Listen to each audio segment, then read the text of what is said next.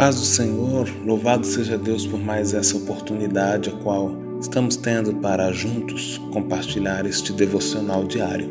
Hoje quero estar ministrando ao teu coração a palavra que está no livro de Romanos, capítulo 14, verso 12. Diz assim: De maneira que cada um de nós dará conta de si mesmo a Deus. Cada um dará conta a Deus das suas ações esta é uma afirmação e tanto, não é? O apóstolo Paulo faz tal afirmação no momento em sua carta aos Romanos em que trata acerca do ato de julgar pessoas ou de julgar as pessoas. Ele diz que desde que Deus seja glorificado nas ações, desde que Deus seja glorificado ao fazer isso ou aquilo, não há problema.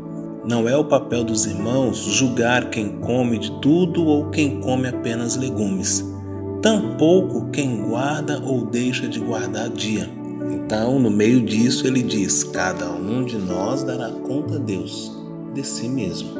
O que quero compartilhar contigo hoje é a diferença entre julgar e repreender. Julgar é colocar-se na qualidade de juiz e deliberar sobre uma situação é atuar pronunciando sentença. Temos visto muitas pessoas agindo assim. Alinham a toga, iniciam julgamentos e desferem sentenças sem ao menos avaliar minuciosamente os fatos ocorridos. E menos ainda dá àquele que foi posto como réu a chance de defesa. Não fomos chamados para julgar, salvo em casos específicos já indicado pela palavra de Deus, e ainda assim tal julgamento deve ser feito sob total submissão ao Espírito de Deus. Entretanto, fomos chamados para repreender.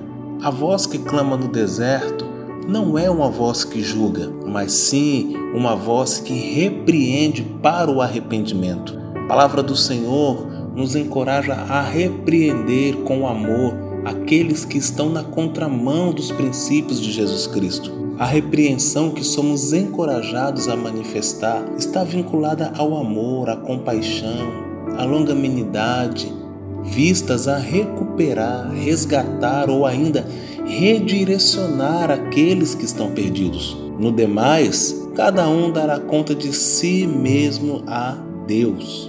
Nosso posicionamento deve ser o de investir energia em ajudar, dedicar-se a resgatar os que estão perdidos ou se perdendo.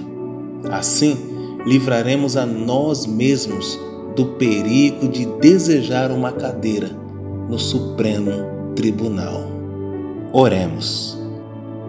Nos ajuda, Senhor, a sermos misericordiosos, a sermos compassivos, pacientes, Ajuda-nos, Pai, a olhar com os teus olhos e a manifestar a repreensão que levará o perdido ao arrependimento, para honrar e glorificar teu santo nome.